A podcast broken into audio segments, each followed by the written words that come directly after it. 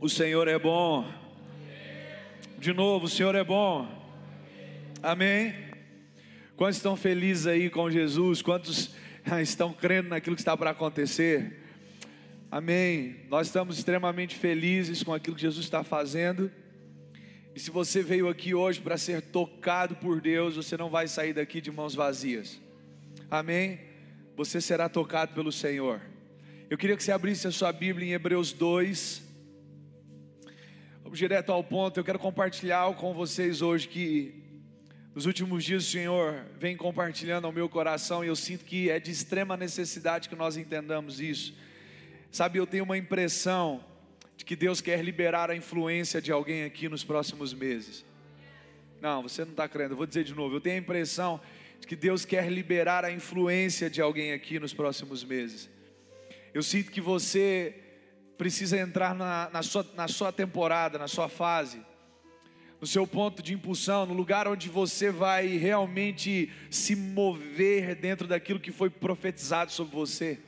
Nós, nós não podemos apenas viver de ilusão, palavras proféticas não podem se tornar ilusões, palavras proféticas não são sonhos, palavras proféticas não são é, é, é perspectivas que talvez, não, palavras proféticas são sentenças de Deus. E existe uma palavra sobre você. A Bíblia diz: Nos últimos dias, diz o Senhor, eu derramarei do meu espírito sobre toda a carne. Vocês estão aqui? E alguns anos atrás eu estava lendo isso sozinho no meu quarto. E eu comecei a ver o que Deus tinha reservado para cada grupo de pessoas. A Bíblia diz: Então, os vossos velhos terão sonhos, os filhos de vocês vão profetizar, os servos e as servas receberão o toque do Espírito, mas sobre os vossos jovens eu derramarei visões.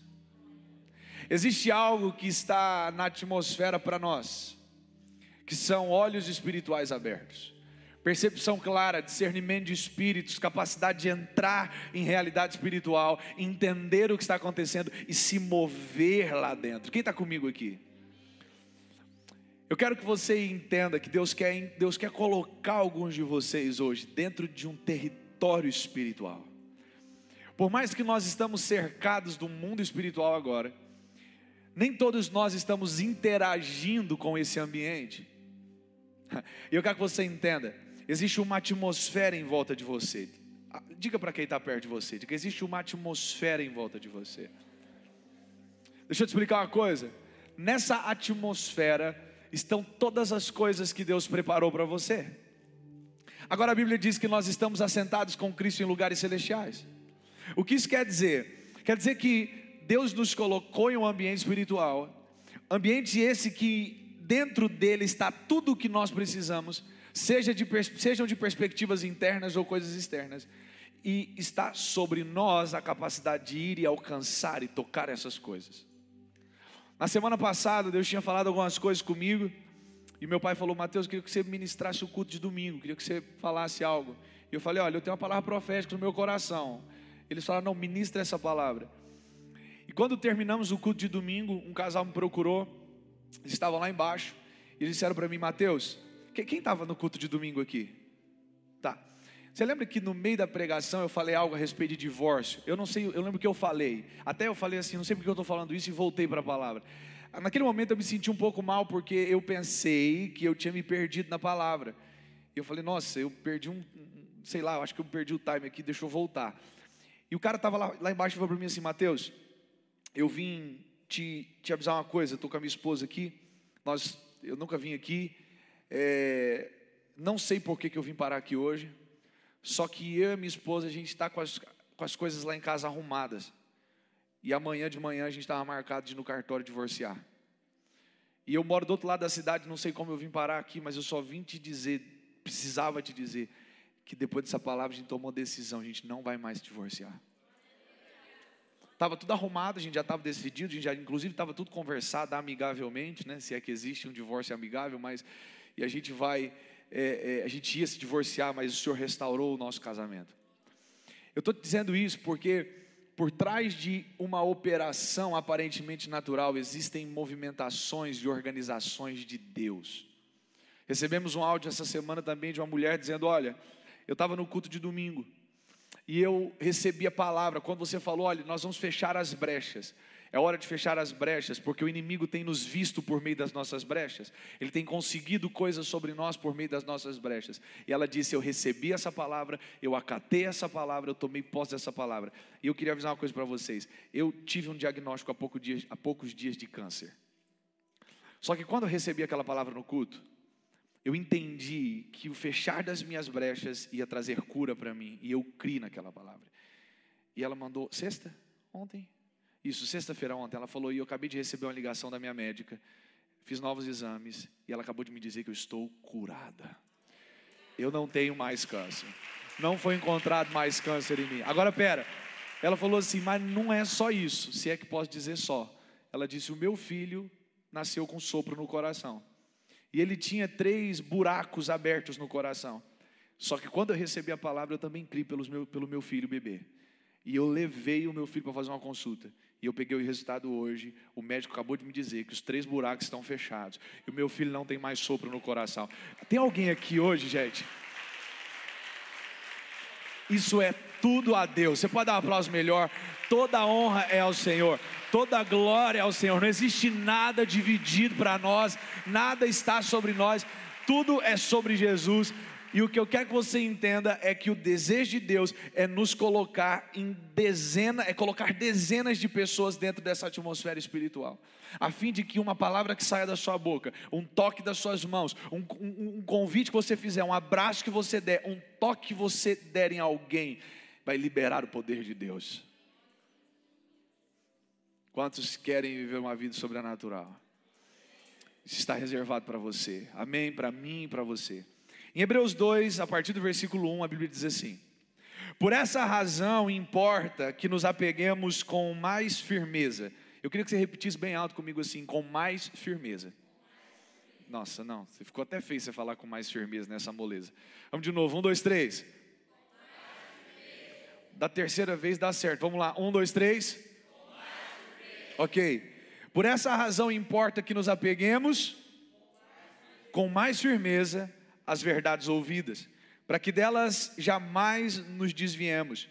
Porque se a palavra que foi falada por meio de anjos se tornou firme, e toda transgressão ou desobediência recebeu justo castigo, como escaparemos nós se não levarmos a sério tão grande salvação? Esta, tendo sido inclusive anunciada pelo Senhor, e depois, foi, que, depois nos foi confirmada pelo, é, depois nos foi confirmada pelos que a ouviram. Preste atenção aqui, por favor. A Bíblia está dizendo, e, o apóstolo está dizendo uma coisa aqui, a gente não sabe se Paulo, se Lucas, mas o escritor de Hebreus diz o seguinte: ele diz, olha, existe uma mensagem que foi até alguns anos atrás, algumas dezenas de anos atrás, anunciada por anjos. Porque antes de Cristo vir, os anjos serviam como mensageiros de estações. Quando Maria foi engravidar de Jesus, quem veio anunciar? Quando Isabel foi engravidar de João Batista, quem veio avisar? Quer dizer, o tempo todo, a Bíblia, você vai ver o Antigo Testamento girando em torno de anjos e profetas, anjos e profetas, anjos e profetas. Tudo era pré-anunciado assim. E a Bíblia diz que as pessoas que recusaram a ouvir, tanto anjos quanto profetas, receberam resposta dessa recusa, dessa desobediência.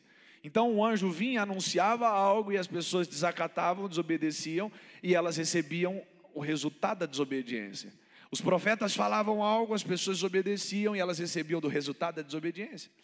Agora o apóstolo está dizendo o seguinte: olha, gente, prestem atenção. Se a palavra que foi dita por anjos e por profetas recebeu justa punição, que, que, se aqueles que ouviram essas palavras e não abraçaram, obedeceram, receberam a punição disso, quanto mais nós que agora estamos ouvindo por meio do próprio Filho de Deus. Então o apóstolo diz: olha, por esse motivo, por essa razão, quer dizer, agora quem nos fala não é um mensageiro do reino, mas é o rei do reino.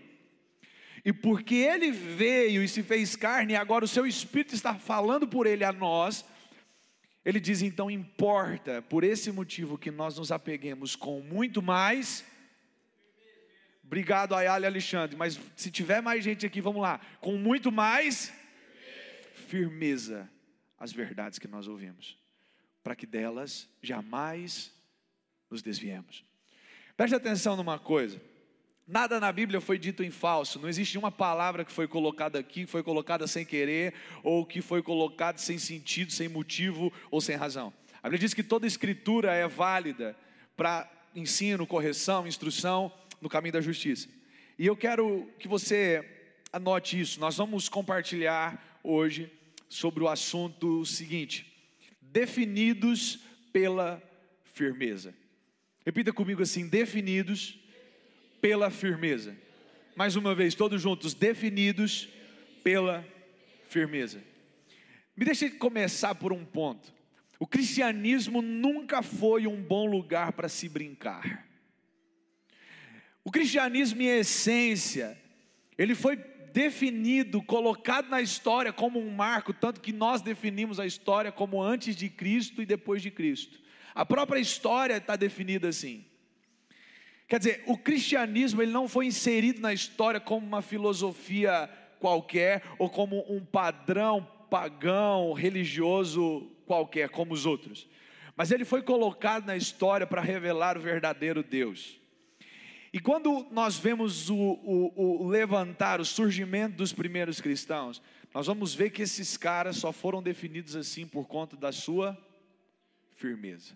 Eram homens que não se vendiam, que não se trocavam, que não se emprestavam, que não se deixavam subornar.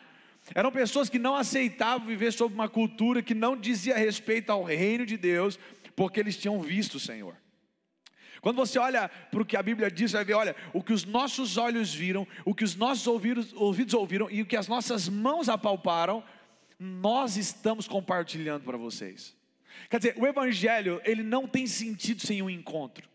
O Evangelho não tem sentido sem uma experiência. Se você está aqui hoje e você veio porque você crê em Jesus, porque você acredita é, é, que Ele é o caminho, ou porque de alguma forma você acredita que estar aqui é, é o que Deus tem para você, isso é muito bom. Mas você precisa dar mais um passo e entrar em um lugar onde você vai provar e ver que o Senhor é bom, onde não somente as pessoas vão dizer para você que Ele é bom, onde não somente você vai escrever no status do seu WhatsApp que Ele é bom, mas você vai provar provar e ver, porque Deus nunca quis que você acreditasse somente pelo que falam, Ele quer mostrar a realidade dele para você. A Bíblia diz que quando Jesus ressuscitou, ele ficou por 40 dias na terra, dando provas incontestáveis da sua vida para algumas pessoas. E algum, dois anos atrás, Deus me deu a palavra e disse: Mateus, eu vou começar a aparecer para algumas pessoas novamente.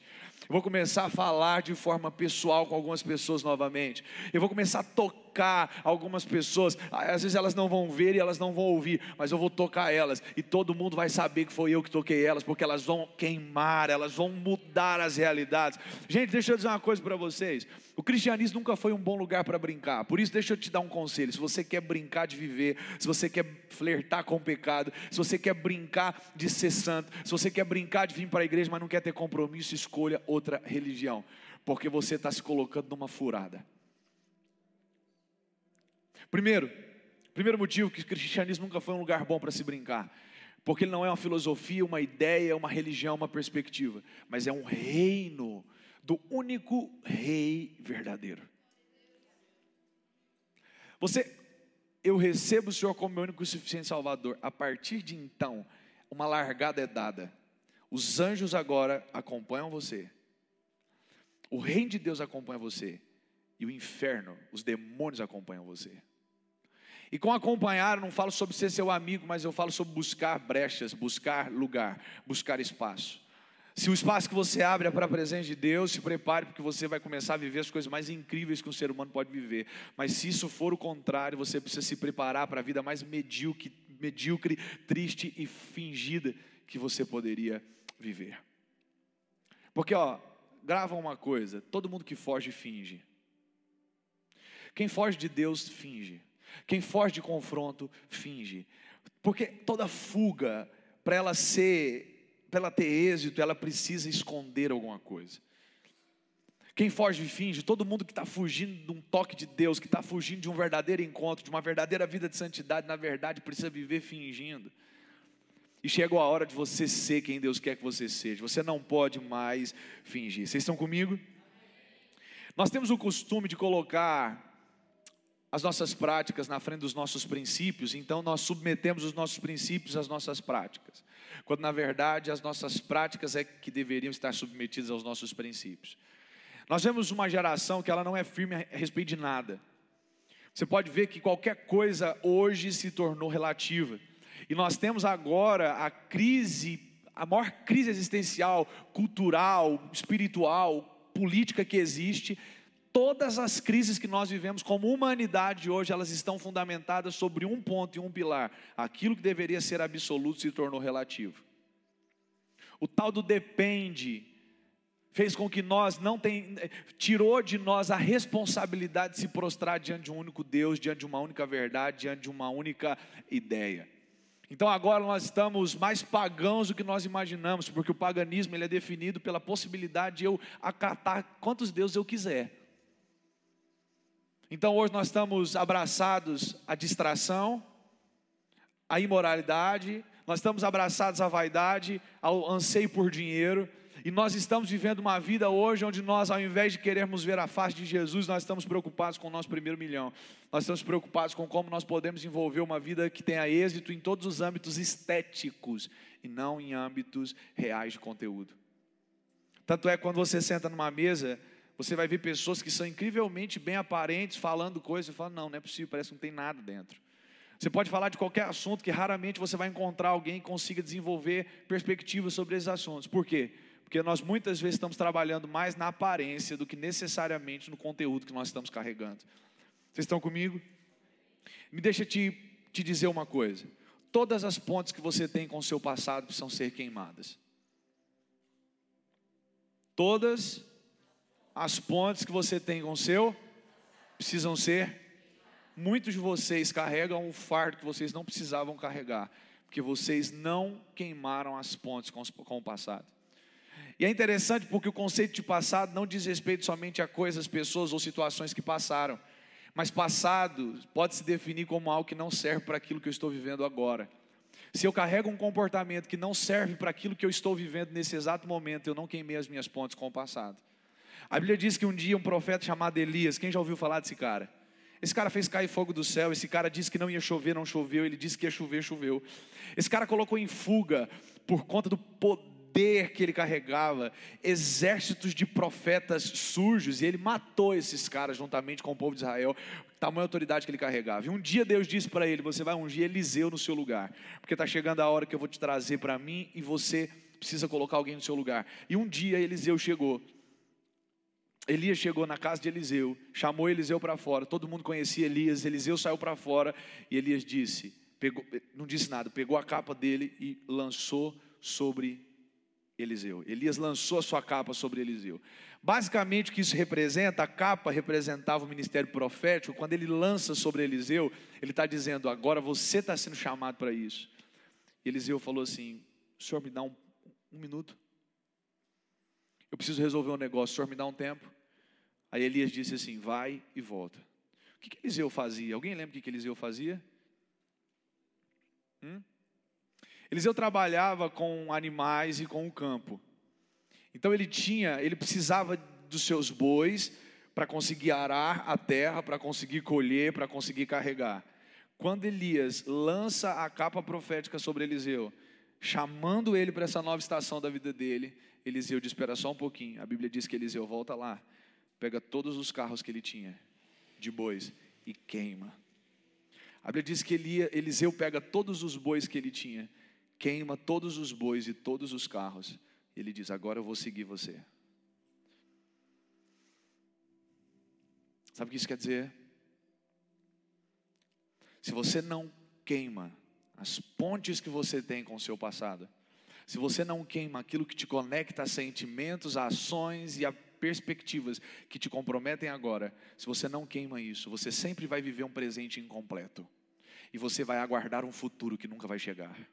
Porque muitas pessoas elas querem, meu, eu queria que isso acontecesse na minha vida, eu queria, que, eu queria que isso acontecesse na minha vida profissional, eu queria que isso acontecesse nos meus relacionamentos, eu queria que isso, é, eu tenho um sonho sobre essa área, sobre essa área, sobre essa área. É, o quanto você está disposto a renunciar padrões que te comprometem agora. O que você vive agora é resultado do que você plantou até aqui, e o que você vai viver no seu futuro é resultado do que você decidir plantar a partir de agora. Tem alguém comigo aqui hoje, gente?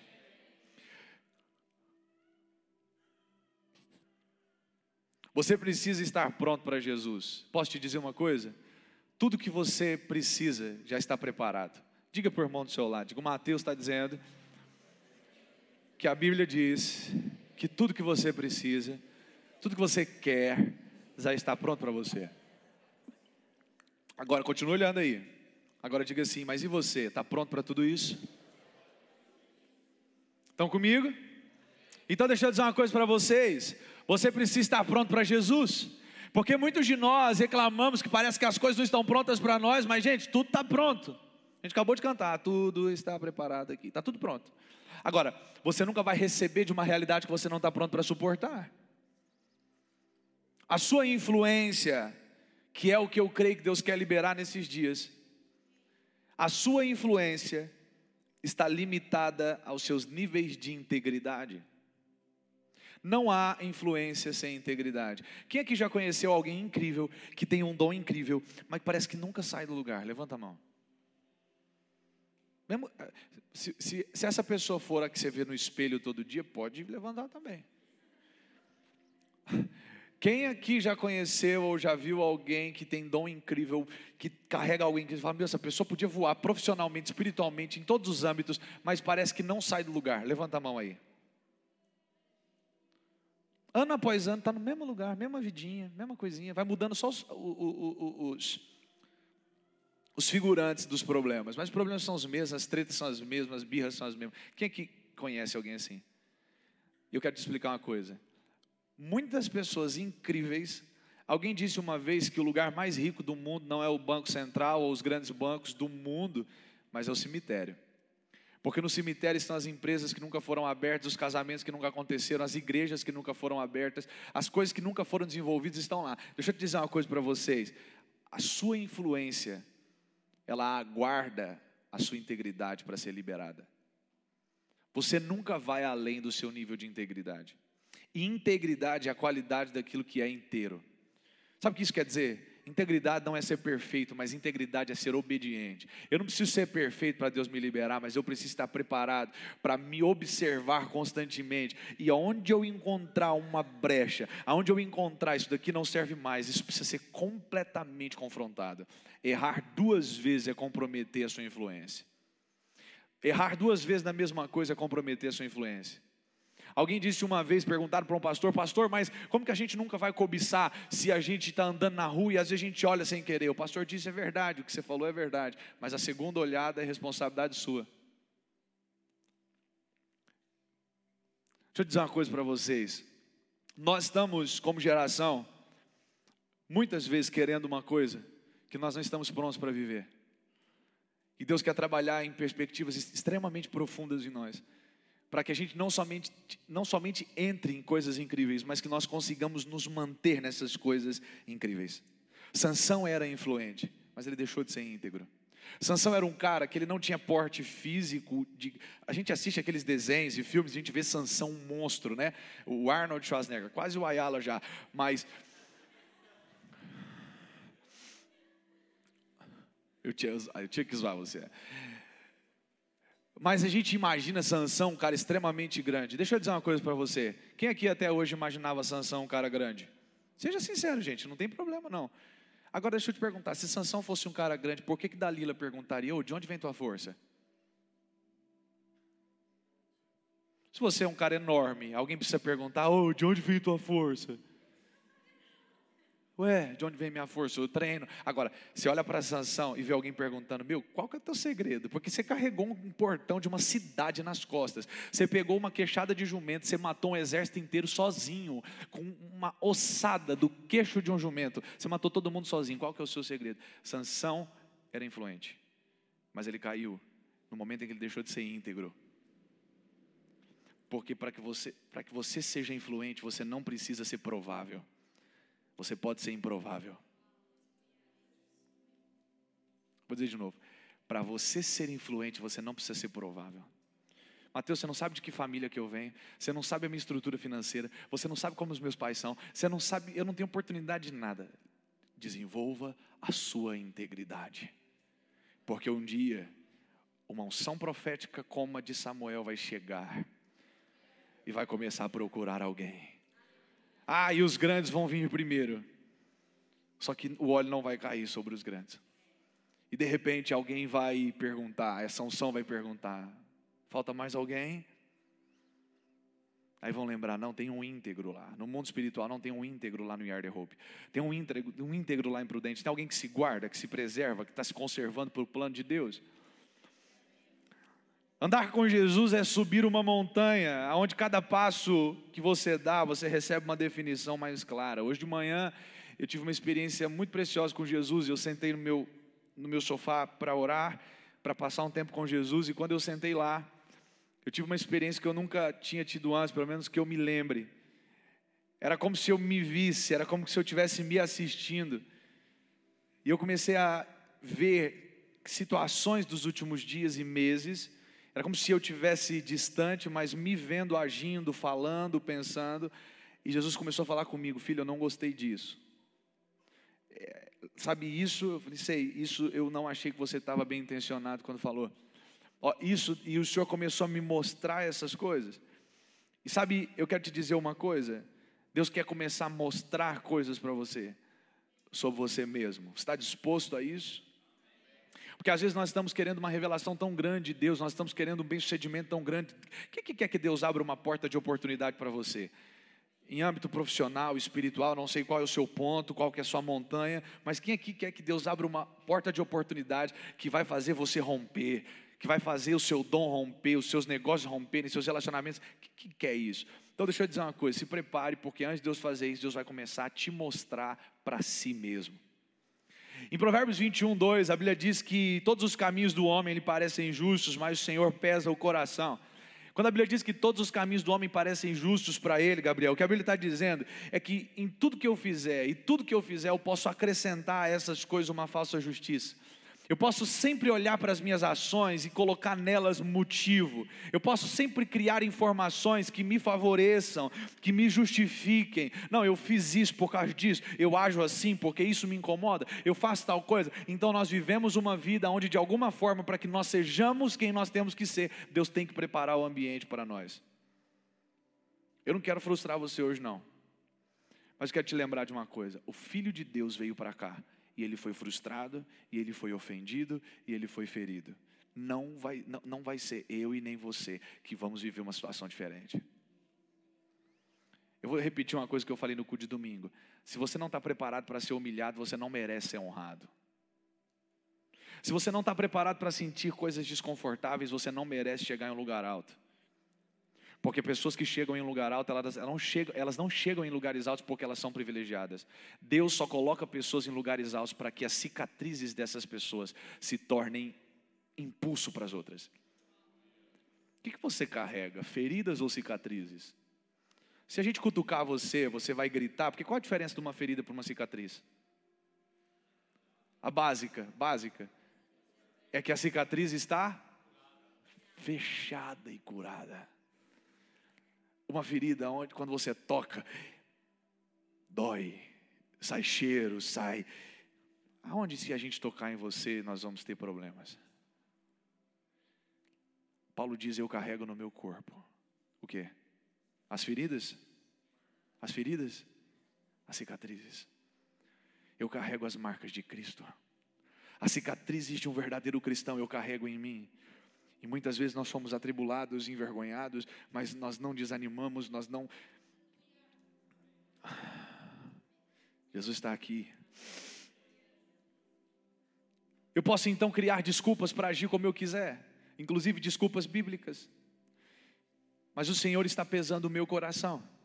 Há tanta maldade em nós, tanta imoralidade em nós, tanta frieza em nós que nós não percebemos o quanto nós estamos trocando Deus e realidades muito mais importantes por coisas inúteis e por distrações tão tolas. Você precisa começar a protagonizar a sua própria história.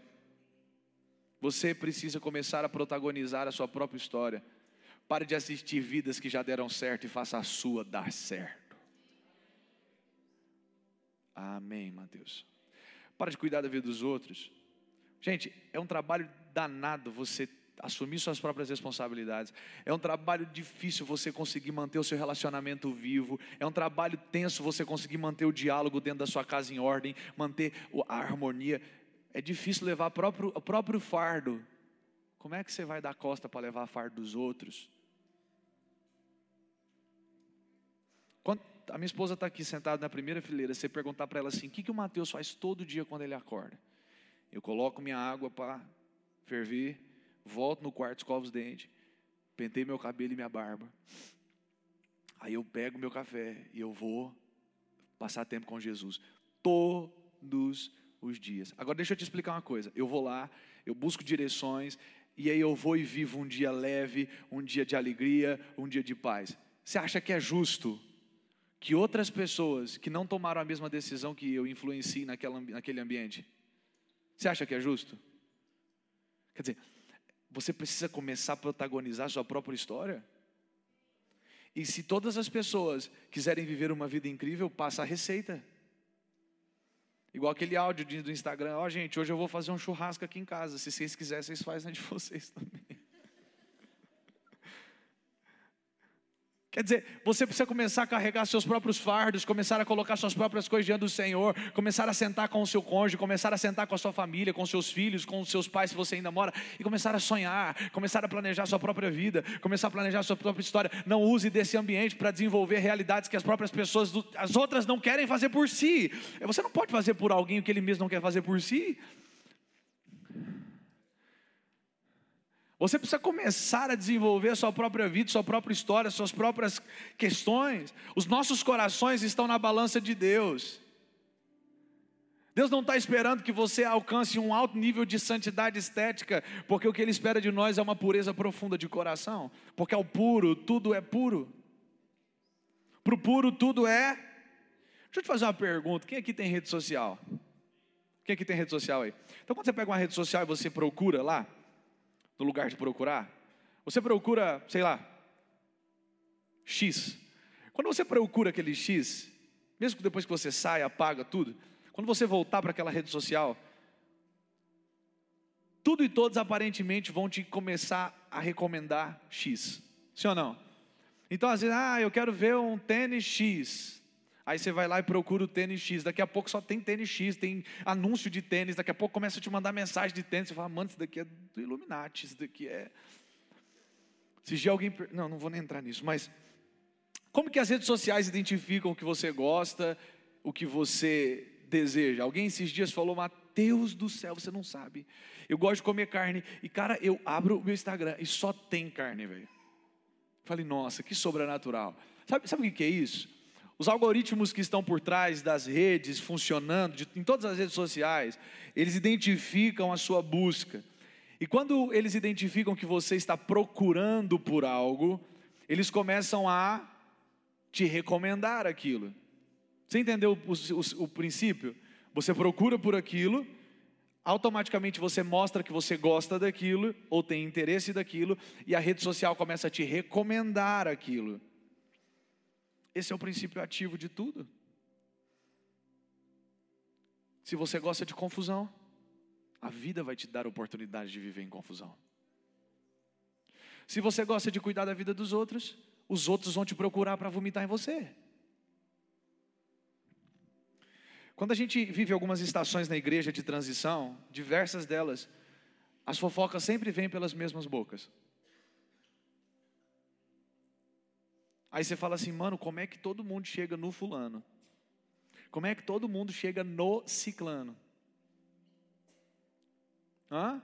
Porque o algoritmo do mundo espiritual, que você sabe quem são, identificaram o que, que essas pessoas estão procurando. Quando você senta na mesa da sua casa e começa a falar de um assunto, o algoritmo espiritual que está ali em volta, ao derredor, começa a notar, ele gosta disso. Já percebeu quando alguém se afunda numa coisa, ela vive naquilo, aquilo vive, vira a imagem dela? Quem está comigo aí? Já percebeu que tem algumas pessoas, todo mundo fala, ah, aquele ali é tonto dos outros. Quem aqui tem alguém na família que todo mundo fala que aquele ali é tonto dos outros? Por quê? Hum? Porque inicialmente isso começou com buscas, com abertura de precedentes. Por isso eu vou dizer uma coisa para vocês, eu postei isso esses dias. Proteja as suas fronteiras. Proteja a sua atmosfera. Proteja. Porque quando eu acordo de manhã, eu vou lá, eu oro e falo: Senhor, o que eu não puder segurar, que os seus anjos segurem. O que eu não puder mensurar, que a sua glória venha e mensure. Você precisa proteger as suas fronteiras. Tem gente que, que, que, que procura realidades e depois fala: Não, eu queria que o senhor me livrasse disso. Você não vai se livrar de coisas que você procura. Mateus, eu estou vivendo um tempo de tanta tentação e quando o pessoal chega na minha sala e fala, Mateus, eu estou vivendo um momento de tentação, eu falo, deixa eu lembrar você uma coisa. Eu vou orar por você, vou te ajudar, claro. Mas você, você já leu o livro de Tiago? Tiago diz assim: cada um é tentado. Quem lembra pode falar para mim? Pelo seu próprio mau desejo. Quem é que nunca comeu caviar? Nunca comeu caviar? O povo rico, vamos de novo, gente. Meu Deus. Quem aqui nunca comeu caviar? Levanta a mão. Já comeu, Everton? Não? Tá, você nunca comeu caviar. Então deixa eu dizer uma coisa para você. É impossível que você amanhã de manhã acorde. Ai, eu preciso achar caviar. Ai, que se eu não comer caviar hoje. Por quê? Que você nunca não vai acordar amanhã de manhã com vontade de comer caviar? Por quê? Sabe o que te tenta? O que você já provou, o que você gostou.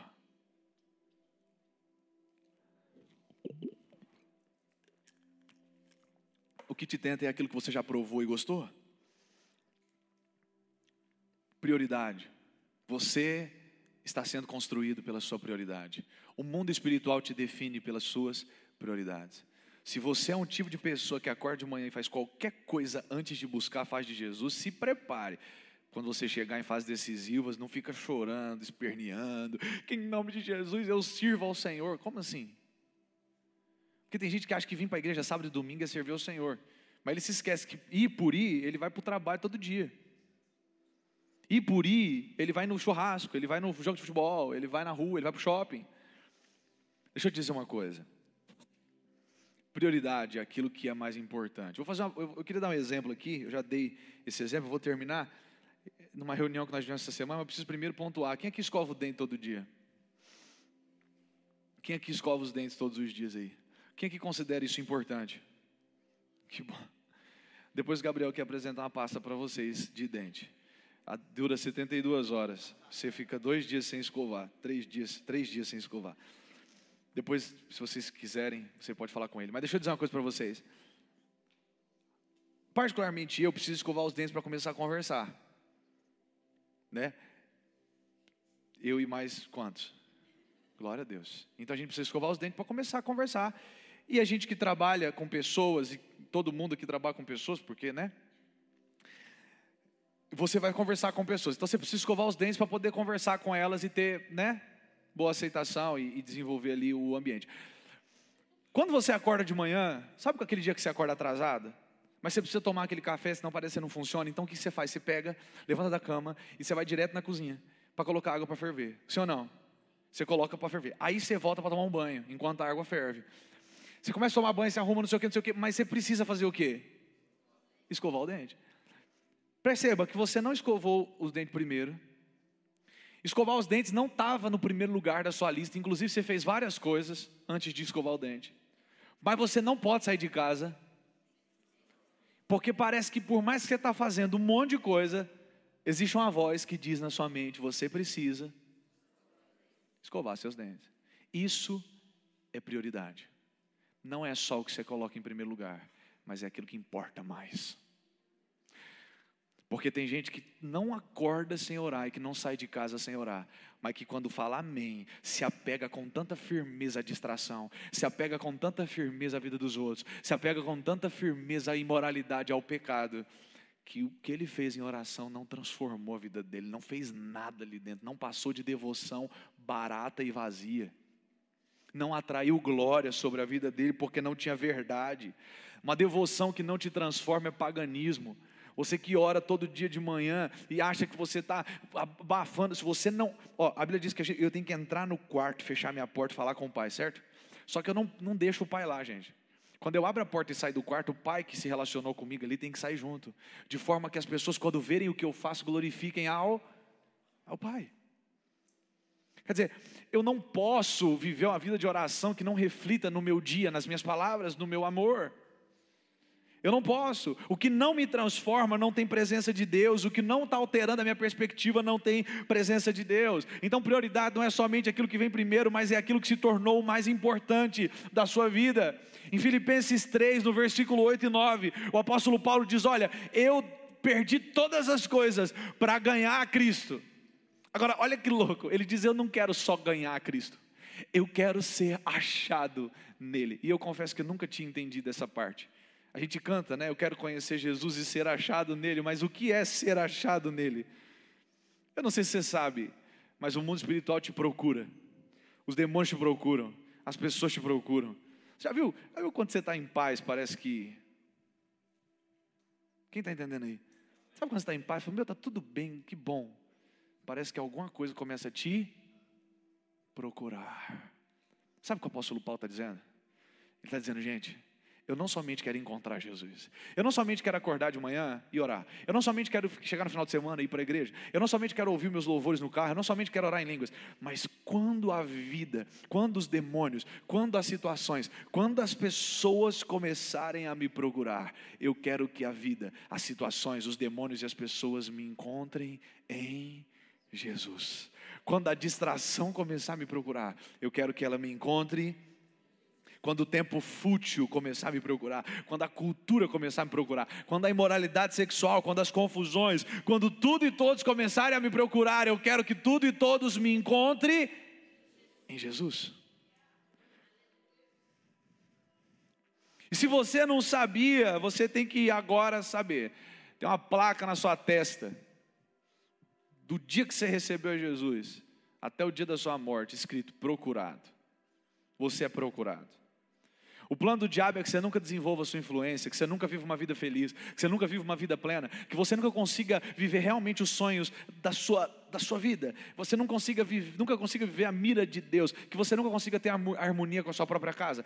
A vontade do diabo é que quando qualquer conversa gostosa for acontecer, ele quer lançar uma semente para que daquela conversa, por conta de um desinteresse, por conta de uma resposta errada, toda conversa incrível se torne uma porcaria. Alguém sabe do que eu estou falando? Ou era para eu pregar a outra igreja hoje? Alguém sabe do que eu estou falando? A vontade do diabo é que você seja uma pessoa desinteressada. E sabe o que isso representa? Sem firmeza, mole. Mole. Ah. Gente, eu vou ter uma filha. Vocês sabem disso? Quem não sabia? Se você não sabe, eu vou ter uma filha. Maria Antonieta. E eu fico pensando, eu falo, mano, eu quero, eu quero poder ser o pai o pai que vai levar e conduzir o caráter, o coração e a perspectiva dela a Cristo, pelo que ela vê e pelo que ela enxerga. Às vezes eu chego em alguns lugares e eu vejo alguns pais, algumas mães que falam assim: olha, meu filho, a gente decidiu que a gente não vai dar refrigerante para ele até tantos anos. Aí quando ele decidir tomar, ele pode, mas a gente vai preservar a saúde dele. Algumas outras dizem: olha, nós decidimos aqui que, que, o meu, que o nosso filho ele não dorme fora de casa a menos que haja uma necessidade. A gente quer que ele seja desenvolvido aqui nesse contexto. Se quiser ir visitar, pode ir, mas dormir. E eu acho isso incrível, porque isso é firmeza, intensidade. Você quer ver uma pessoa que vai dar errado? É quando você chega e fala assim: ele toma refrigerante. Ah, não toma não, mas se quiser dar. Ah, ele pode fazer. Ah, não pode, mas ah, se puder também. Todo dia eu oro, todo dia eu oro, falo, Senhor, em nome de Jesus, eu quero uma cultura para minha vida, uma cultura para o meu lar, uma cultura para minha filha, uma cultura para nós, uma cultura, uma cultura para o Yard Hope, uma cultura para nós como movimento, uma cultura para nós como família e BCF. Eu quero que o Senhor nos coloque uma cultura onde nós sejamos firmes, onde nós sejamos intensos, como os recabitas que receberam uma palavra, vocês não vão beber vinho, e eles guardaram essa palavra, e quando ofereceram vinho, eles disseram: Nós temos um compromisso, uma aliança com o nosso Pai, nós não colocamos isso na boca, nós temos uma aliança, nós temos uma firmeza, nós temos um compromisso. Uma geração que não tem firmeza, ela não tem mais uma missão. Porque se você não tem missão, você não tem para que ser firme. Se você não sabe por que você nasceu, por que você saiu da barriga da sua mãe, você não vai orar todo dia de manhã. Porque quem não tem uma missão não pode ter uma disciplina. Porque para que alguém que não sabe nem por que está respirando aqui vai se disciplinar? Se você quer um casamento lixo, transa enquanto namora. Transa, transa no carro, transa na rua, transa é, no banheiro, vai e faz. Você quer ter um casamento arruinado? Ou você está achando que no dia que você colocar a aliança nos dedos da sua esposa e falar, perdoa a gente, Jesus, por cair, Deus fala, não, tranquilo, agora eu vou dar para vocês no casamento a recompensa que eu dou para quem se santificou. Isso é justo? Então tome a sua decisão agora. Gente sem firmeza está sentenciada. Se arrependa. Mude de perspectiva. Tome uma decisão a partir de agora. Eu vou.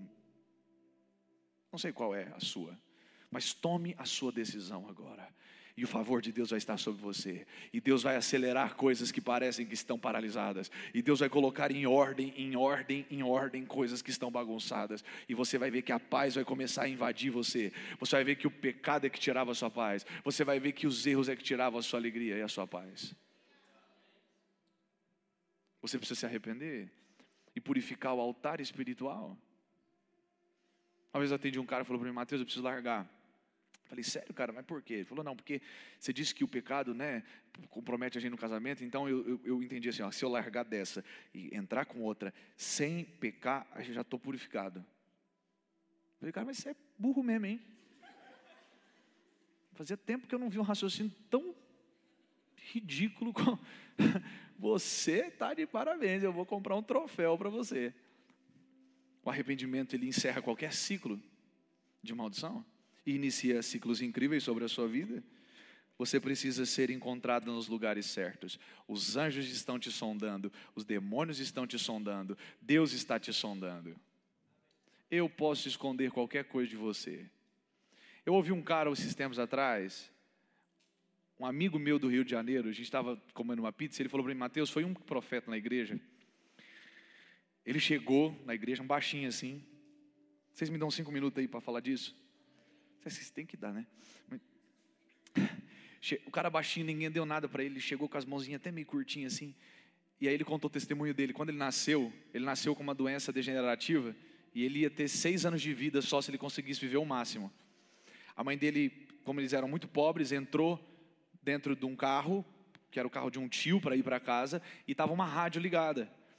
E aí ele ergueu a rádio, o tio ergueu a rádio, e a mãe olhando para o bebê não contou para ninguém que ele ia morrer em seis anos mas ele já tinha uma doença, eh, chama doença do macaco, chamava. Era uma doença que faz a pessoa ficar encurvada e, e, e se atrofiar. Não sei se tem um nome agora, mas foi o que eu ouvi dele. E ele disse, contando, quando a mãe dele entrou no carro com ele no colo e a rádio estava ligada, o pastor falou assim: tem uma mulher que está entrando num carro agora, que acabou de sair da maternidade, você recebeu um diagnóstico assim, assim, assado, que seu filho tem uma doença degenerativa, em seis anos ele vai morrer. Você vai vir na rua A, B, C, D, E, número tal, agora, porque eu estou pregando aqui, e a mesma unção de revelação que eu tenho, Deus está liberando sobre ele, além de estar tá curando ele agora. Ela pegou aquela criança, correu para lá, recebeu essa palavra tal, depois disso o menino virou no geral, enfim, e chegou nesse ponto onde ele estava. E ele chegou num culto para ministrar, ele estava lá no culto ministrando, e ele disse que um, disse que um pastor abafava lá o povo. O pastor subia, multidão vinha e todo mundo gritava e glorificava e dava mortal e pá. E aí o pastor, ele sempre vai acompanhado do motorista dele quando ele vai ministrar, que é um cara um pouco mais alto. E ele falou para o nosso amigo, falou, ó, eu vou com um cara mais alto e forte porque é o meu tamanho, nem me defender eu consigo. E o tipo de palavra que eu libero, eu, não, eu, eu tenho um compromisso com Deus que eu não guardo nada. Então o que Deus mostrar eu falo, e às vezes dá briga. Aí ele falou, mas nunca tinha acontecido isso na minha vida. Eu sabia que ia dar uma confusão naquela igreja naquele dia, então o que, que eu fiz? Eu chamei meu motorista, falei, ó, vai lá na porta, para o carro na porta, deixa a porta aberta. Eu não vou, vou dar paz se o Senhor liberar a palavra, guardar o microfone e eu vou correr para o carro. O cara falou, você é louco, o que você está falando, velho? Ele falou, faz o que eu estou te falando. Ele falou, tá bom, estou aqui para te obedecer. Foi lá, ligou, ficou o carro porta aberta, carro ligado na porta da igreja. O pastor bonzão estava falando e todo mundo pulando e tal, e o pastor subiu. Esse pastor da revelação, agora baixinho, subiu e falou: Ó, oh, gente, graça e paz, que bom, bonito que o pastor falou aqui e tal. E eu tenho uma palavra para dar para o senhor, pastor. É, o senhor, Deus falou para mim que essa igreja é incrível, que essa igreja cresceu bastante, porque tem muita gente aqui que crê. Mas Deus mandou dar um recado bem simples para o senhor: é que é para o senhor parar de bater na sua esposa. Hum. Quando ele fechou a boca, esse homem demônio que subiu para bater nele, cala tua boca, como é que você me calunia desse jeito no meio da igreja? E ele ali tentando passar, e os irmãos segurando ele, não, fica aqui, gente defendendo, e o negócio. De repente, a esposa do pastor pegou a camisa dela e rasgou a camisa dela.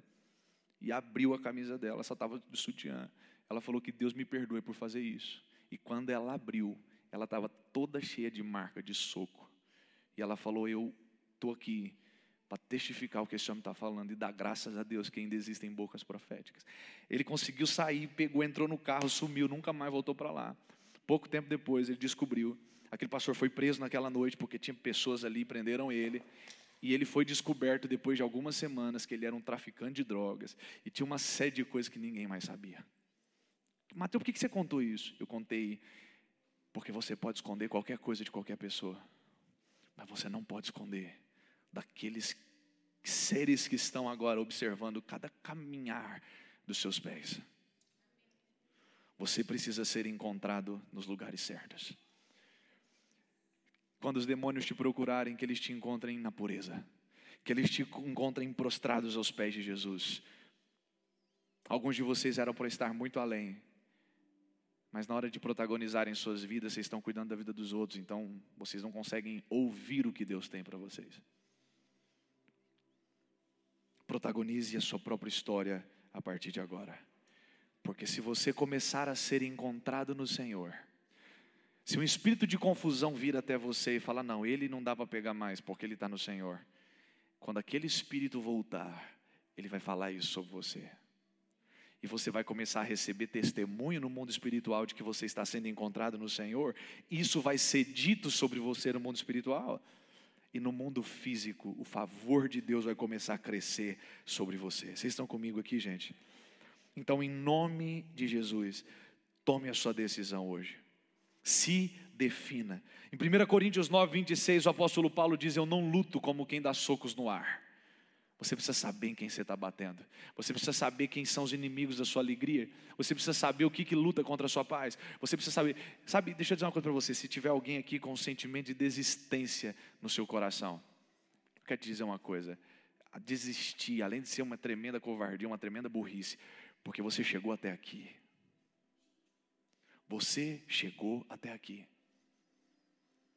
E passar pelo que nós passamos para chegar aonde nós chegamos e desistir é tenebroso.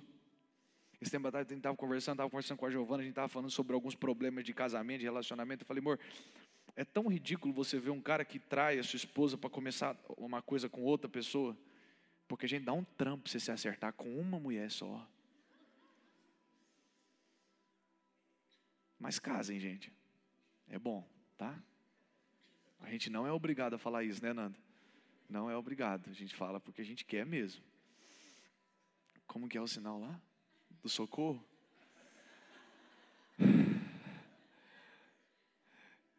Defina-se, defina o que você vai fazer, defina para onde você vai ir, defina com quem você vai passar o resto da sua vida. Se a pessoa está aí do seu lado, olhe para ela e diga: Eu vou passar o resto da minha vida com você. Vou passar o resto da minha vida com você. Teve poucos que falaram que Deus desentulha aí, né? E que você pode ser chato também, gente, tá? Porque tem gente que não vai porque é chato mesmo. Esse tempo atrás uma pessoa me procurou falou, Mateus, por que, que nunca arruma um relacionamento? Você quer saber?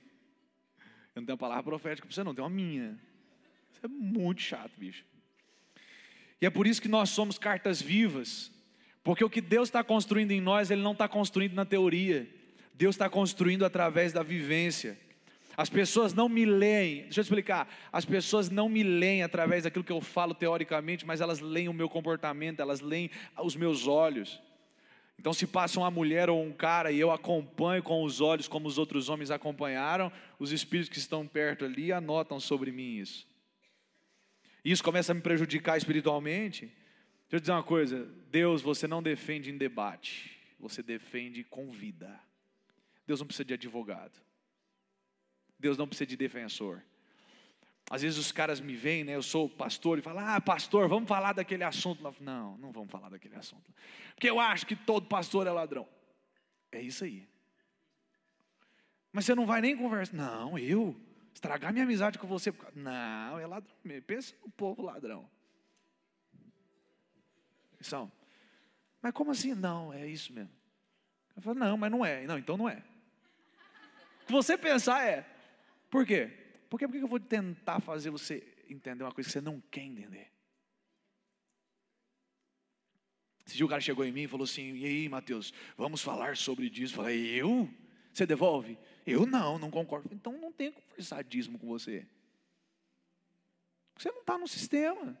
Você não entrou no ecossistema. Agora, quando um cara chega para mim e fala, Mateus, eu dizimo, eu prospero, vamos conversar? Vamos. Vamos conversar. Ai, Mateus, mas vamos falar de protocolos de santidade. Três dedos abaixo ou três dedos acima do joelho? A saia tem que estar onde?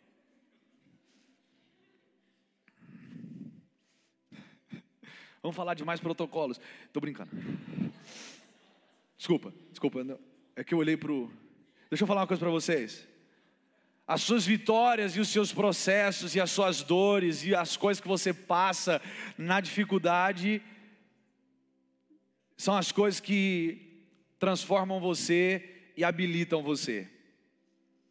Quantos aqui possuem alguma dor, algum momento de perda na sua vida que marcou você? Levante sua mão. Você pode se tornar um amargurado ou uma pessoa sobrenatural através disso. Decida o que você vai fazer com a sua dor. Porque quanto maior for a sua dor, maior o reservatório de unção que você pode ter. Hum? Nós temos muitas perdas, nós passamos por muitas perdas, nós temos amigos aqui que passaram por perdas. E às vezes eu, eu falo com, com a Lei e com a Bela, e quando a gente conversa sobre alguns assuntos, sobre várias coisas, eu falo para eles: vocês são incríveis. Ah, se todos nós tivéssemos a capacidade de amar a Jesus como vocês amam. Desejo por Jesus. E quando você pega a sua dor e você fala, Senhor, transforma isso em peso de glória, existe poder sobrenatural que flui de você. Vocês estão comigo? Quando estão entendendo o que eu estou dizendo?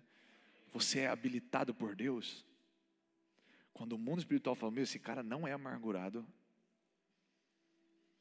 A gente, ele não é amargurado. Você tem a unção de Deus sobre você. Então nós precisamos nos apegar com firmeza ao que está sendo dito a nós, o que nós estamos fazendo aqui. O reino de Deus precisa virar cultura, não religião. É cultura, não é religião. É cultura e não é religião. É cultura, não é religião. Porque, gente, tudo está virando religião. Política hoje é religião. Dinheiro é religião.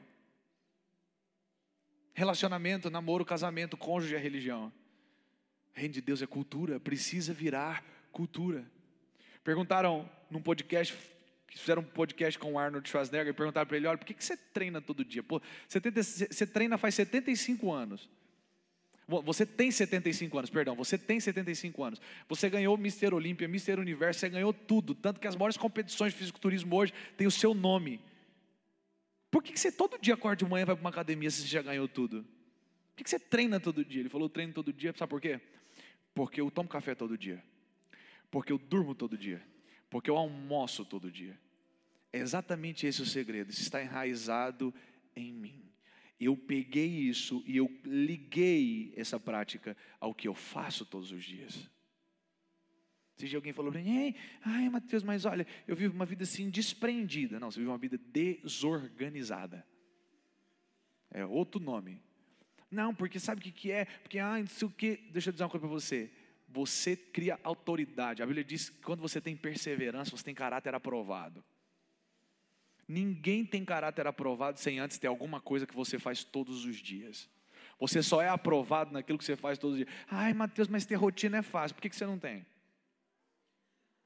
Ai, mas sabe o que é, Mateus? É porque eu não tenho tempo. Não, você é bagunçado.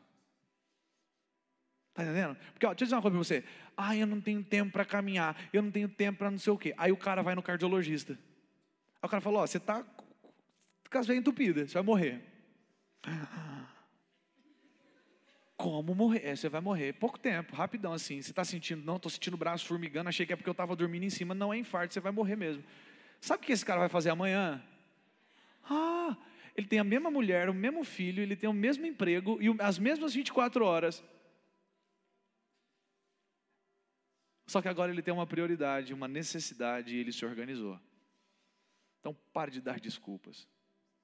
Precisa virar cultura, gente.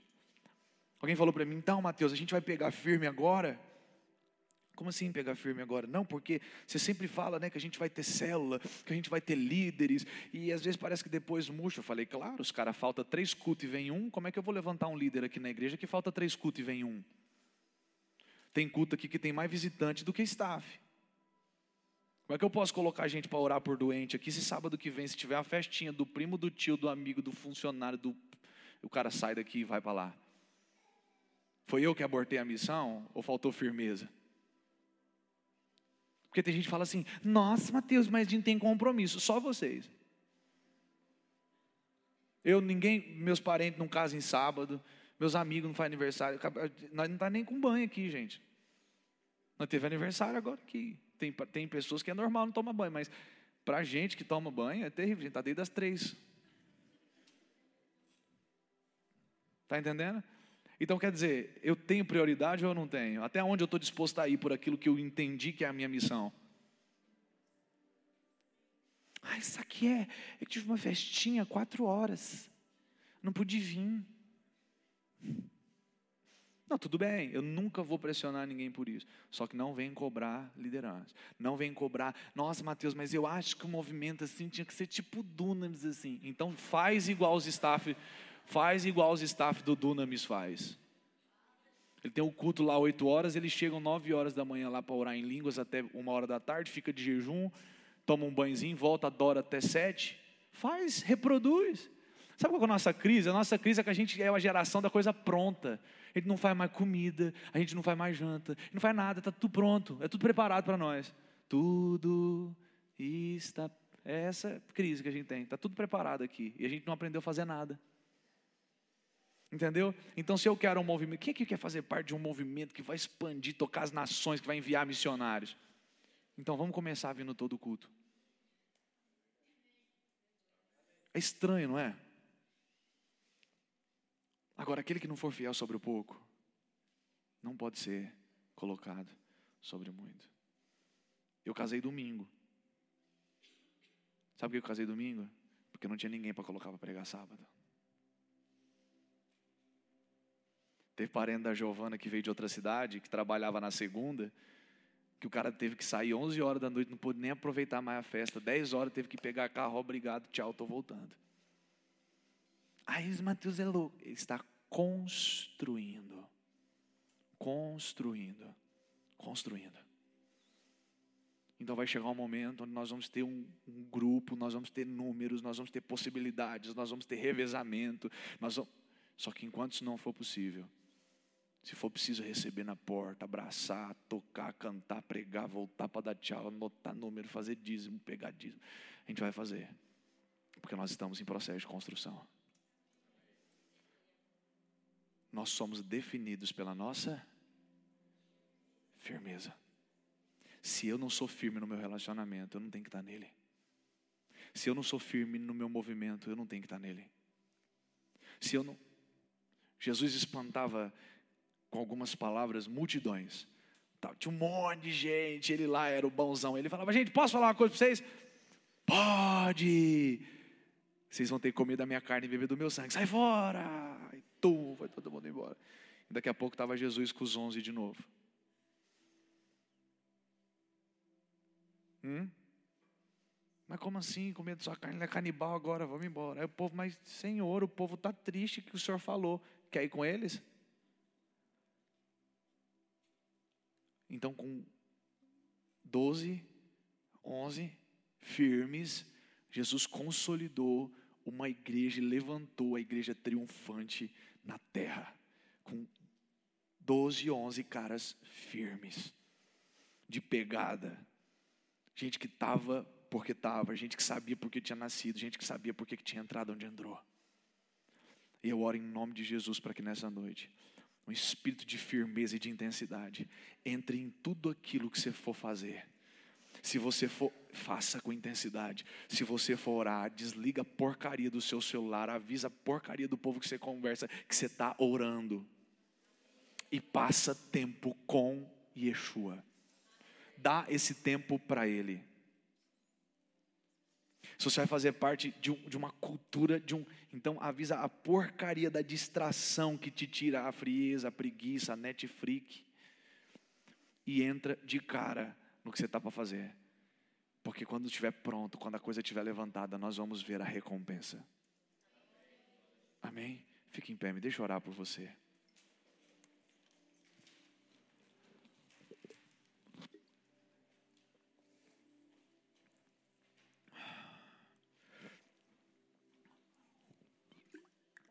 Quantos aí estão preparados para entrar na melhor fase das suas vidas? Quantos creem que o favor de Deus vai se manifestar de formas novas sobre você? Então agora dê uma resposta para o Senhor.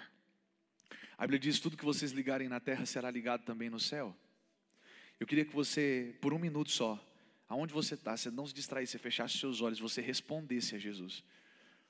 Com as suas palavras, do seu jeito, você não precisa ser eloquente, nada, mas se você ouviu algo que tem a ver com você, se você ouviu algo que te confrontou, se você ouviu algo que mexeu realmente com as suas práticas, eu queria que você, pode segurar em mim maior, tá?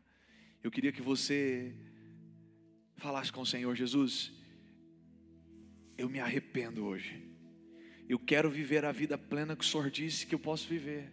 Eu quero ter uma missão clara eu quero me mover de forma clara, eu quero ver o Senhor agindo em mim, eu quero uma cultura operando na minha casa, eu me arrependo pelos pecados que eu cometi até hoje, talvez até agora à tarde, talvez até antes de chegar aqui, eu me arrependo por uma prática e uma vida de pecado que está me atrasando, que está me impedindo de viver uma vida santa, que está me impedindo de tocar realidades mais incríveis, eu quero parar de ficar sonhando com coisas que já são minhas, e eu quero sair do lugar que eu estou, aumentar os meus níveis de integridade e tomar essas coisas para mim. Eu quero mudar a minha forma de viver. Eu não quero mais me desestabilizar por qualquer coisa. Eu não quero mais me entristecer por qualquer coisa. Eu não quero mais me irritar por qualquer coisa. Eu quero que a tua personalidade habite em mim. Comece a orar agora. Comece a orar agora. Pai nosso